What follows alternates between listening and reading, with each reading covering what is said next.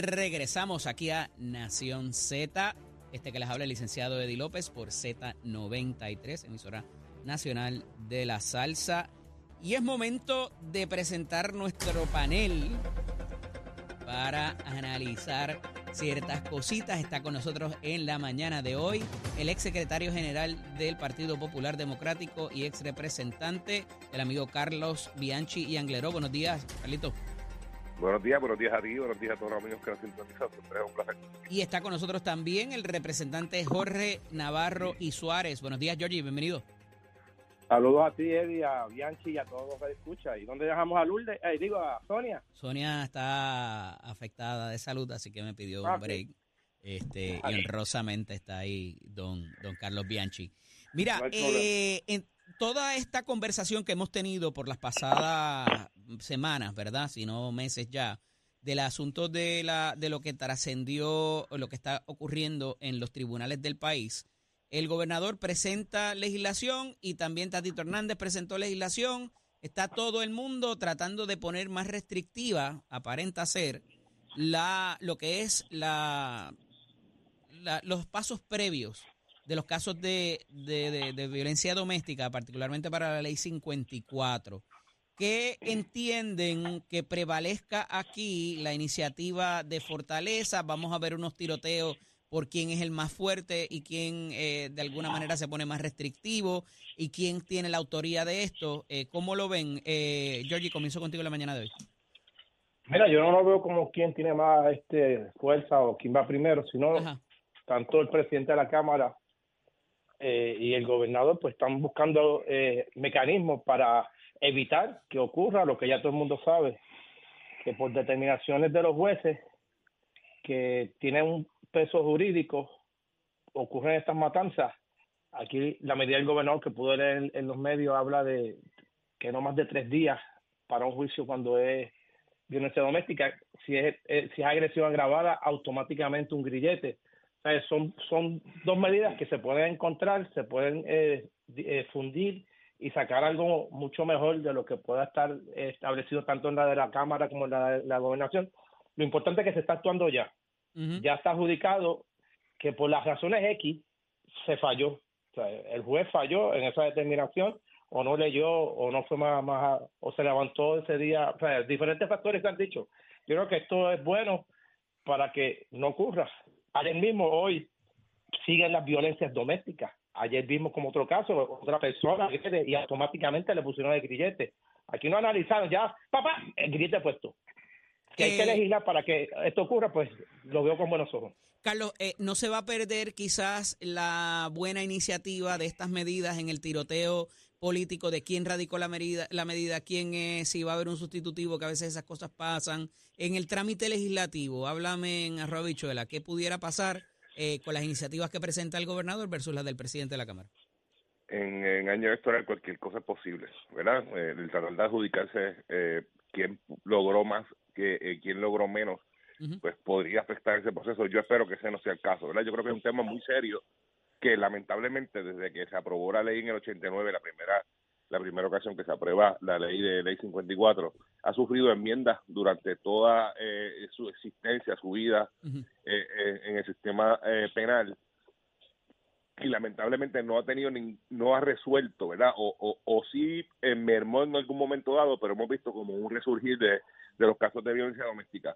A mí me parece que el problema que tiene el país es que eh, legislamos por reacción, ¿verdad? Cada vez que surge cualquier tema, en este Ujú. caso es ley 54, hay un tema caliente, se legisla por reacción, no se le da el, el trámite legislativo correspondiente porque necesitamos que se apruebe algo rápido eh, para que la opinión pública cambie o, o vea que el Ejecutivo y que el Legislativo están haciendo algo en momentos eh, de, de la crisis que está surgiendo eh, en un momento específico de la, de, de- del país y eh, el- los proyectos, las leyes, se los proyectos se convierten en ley y en la ejecución vemos lo que está sucediendo, ¿verdad? Que hay que continuar enmendando eh, y yo creo que debería ser darle un trámite adecuado. Todo todo proyecto, tanto de ley o resolución, eh, tiene un proceso de vistas públicas, de recoger memoriales, de escuchar víctimas, en este caso, eh, y, de ahí salir un buen proyecto, una buena idea, pero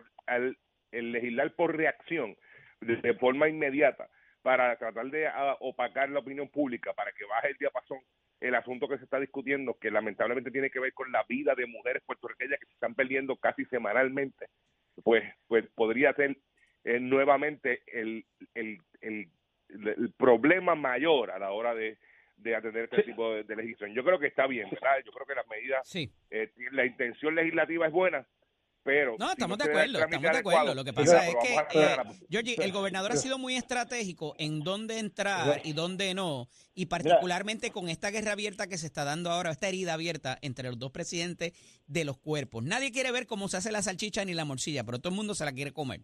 Entonces, al final del día, eh, ¿cómo, eh, ¿cómo el gobernador puede navegar estas aguas turbulentas de el protagonismo de los legisladores, la guerra entre los dos presidentes de los cuerpos, los partidos eh, que no necesariamente responden al Partido Nuevo Progresista, su primaria, la gente que le responde a, Jennifer González. O sea, aquí hay muchas, muchas incertidumbres en, torno de cómo el gobernador navega estas aguas para hacer su política pública.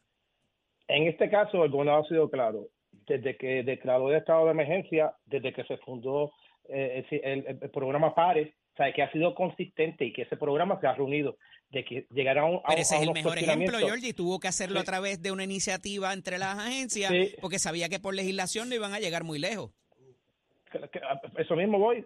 Se había determinado en aquel momento que un fiscal siguiera estos casos a cada dama. Dejaron de hacerlo eh, eh, cuando Bianchi dice que legislar de momento, ese proyecto de la Cámara se descargó, se, habló y se descargó en dos días. Hay que darle vistas públicas, como bien dice el compañero Bianchi Aguilera, pero eh, yo veo, si fue de momento, si fue por, por que sucedió esto, después que estén las medidas corriendo, esperamos que al final del camino salga algo que de verdad detenga esto de una vez y por todas a nivel judicial. Sí, pero en esas medidas corriendo, en esas medidas corriendo, ¿qué va a pasar eh, cuando se confronten estos players que todo el mundo quiere decir, esa es la medida mía? No, todo el mundo tiene que ponerle su parte. Yo digo que en este tema nadie puede buscar protagonismo. Esto tiene que ser un tema de pueblo, un, un tema tripartita. De, Yo, tú eres viejo en esto, hermano. Tú eres veterano. estamos, en año eleccionario.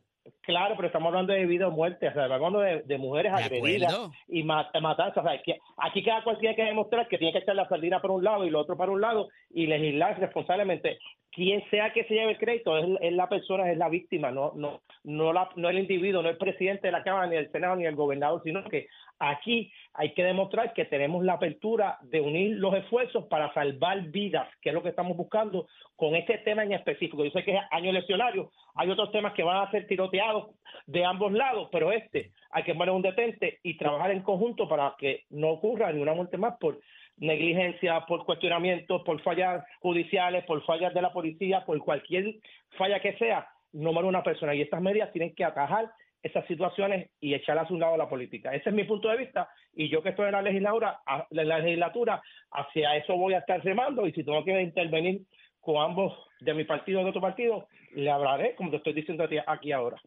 El entrar el gobernador en el asunto también de ahora de lo del aumento de los jueces, porque entiende que debe haber legislación y yo estoy de acuerdo con eso, lo de hecho estoy aquí en récord, al igual que para el asunto de la deuda de puertos también tiene implica eh, eh, mover legislación.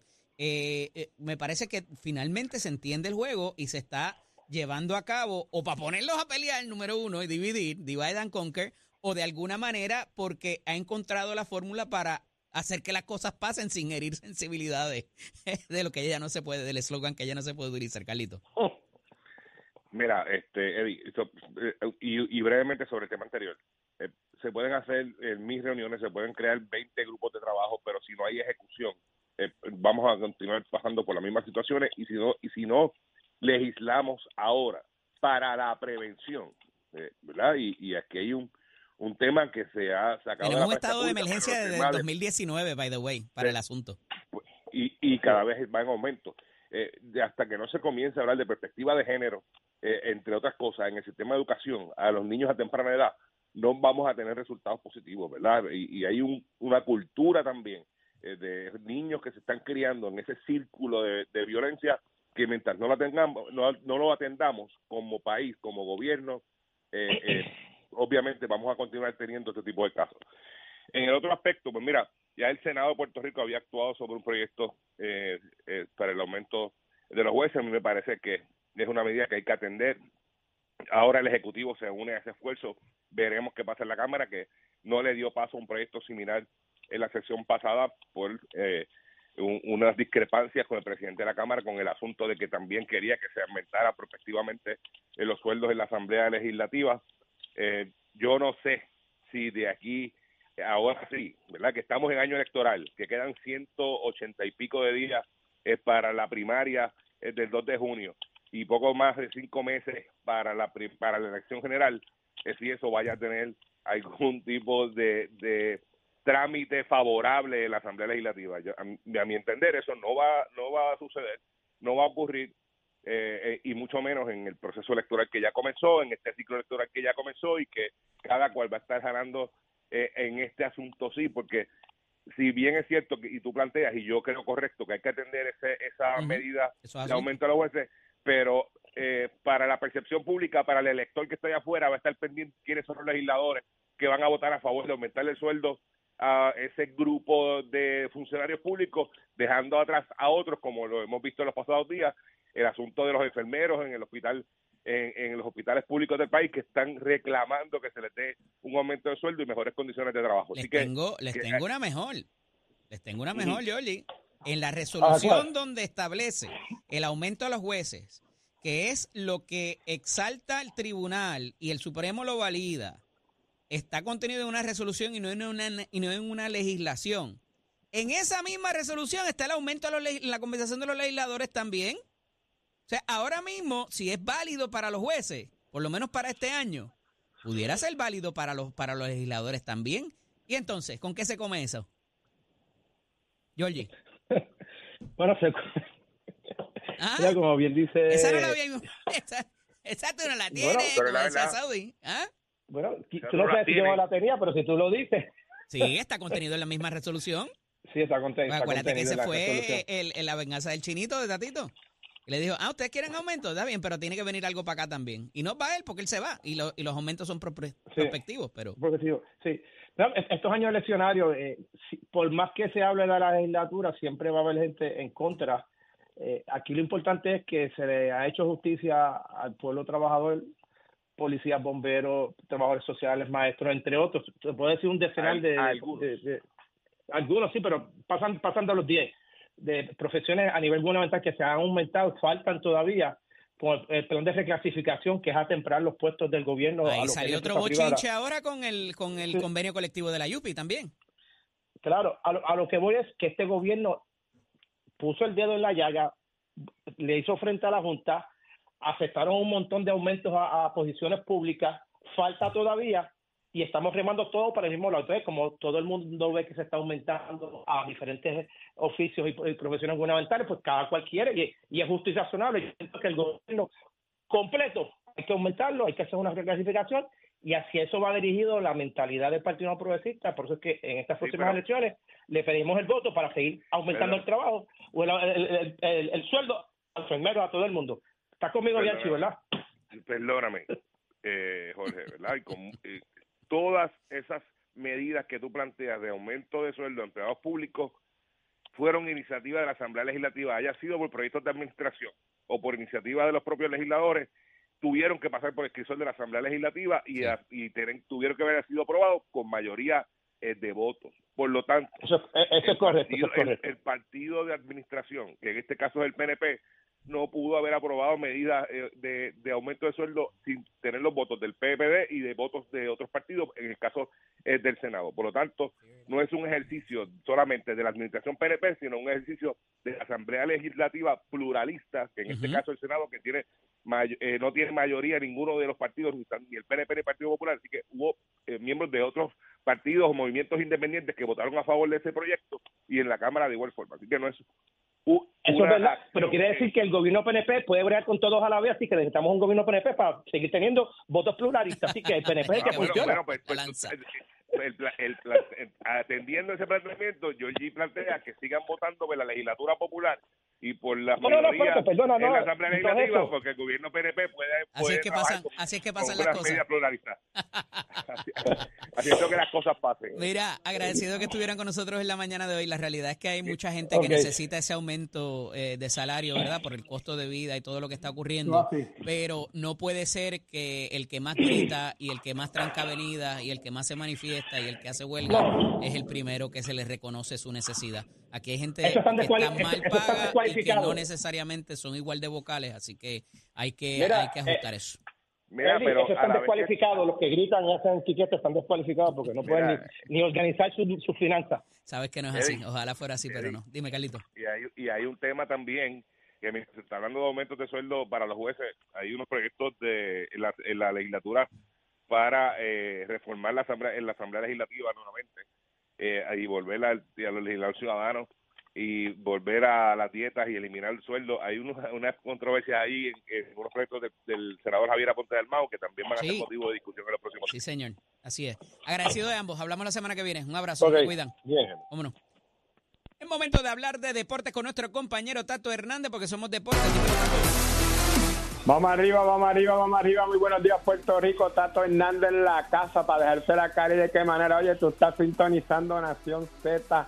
Somos deporte por el 93.7 de la Z. Recordándote que el domingo 17 de marzo, Día Nacional de la Salsa, papá, para dejársela caer y de qué manera. Bueno, mis amigos de Tropical Mountain Bike Challenge me envían la información que del 21 al 25 de febrero va a haber tremendo evento en Salinas, Puerto Rico, a nivel de los entusiastas de las bicicletas mountain bike y cross mountain. Así que pendiente a Nación Z para más información aquí en Somos Deporte que vamos a estar dando. Mientras tanto, en información que llega y que está en todas las redes sociales, el segunda base venezolano, José Altuve, firmó una extensión de contrato por cinco años y 125 millones de dólares verdes.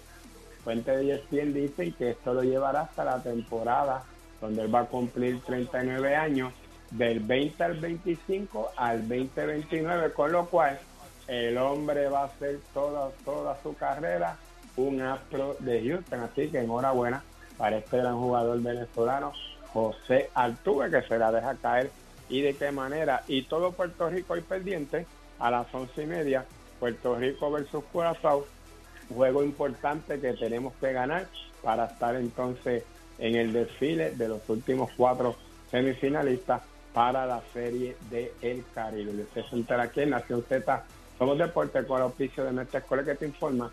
Ya estamos en el proceso de matrícula, nuestras clases están por comenzar ahora en febrero 2024. Si a usted le gusta la hojalatería y pintura, la soldadura industrial, la electricidad, óigame, la mecánica automotriz que la puede combinar con la mecánica racing, una llamadita 787-238-9494.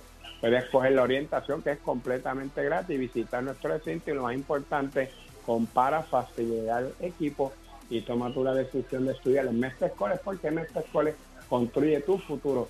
Que tengan buen día. Achero, vámonos, somos. Buenos días, Puerto Rico. Soy Emanuel Pacheco Rivera con el informe sobre el tránsito. A esta hora de la mañana ya ha comenzado a reducir el tapón en la mayoría de las carreteras principales del área metropolitana. Sin embargo, la autopista José de Diego se mantiene congestionada desde Bucarán hasta el área de Atorrey en la salida hacia el Expreso Las Américas y la carretera número 2 en el cruce de la Virgencita y en Candelaria en Toa Baja y más adelante entre Santa Rosa y Caparra. Por otra parte, la 165 entre Cataña y Guaynabo en la intersección con la PR22, así como la PR5, la 167 y la 199 en Bayamón, y la 176, 177 y la 199 en Cupey. Por otra parte, la autopista Luisa Ferré entre Montiedra y la zona del Centro Médico en Río Piedras y más al sur en Caguas, además de la 30 desde la colindancia de Juncos y Gurabo hasta la intersección con la 52 y la número 1. Hasta aquí el tránsito, ahora pasamos al informe del tiempo. Para hoy miércoles 7 de febrero, el Servicio Nacional de Meteorología pronostica otro día nublado, húmedo y lluvioso, con lluvias dispersas a través del día y aguaceros y tronadas en la tarde para todo Puerto Rico.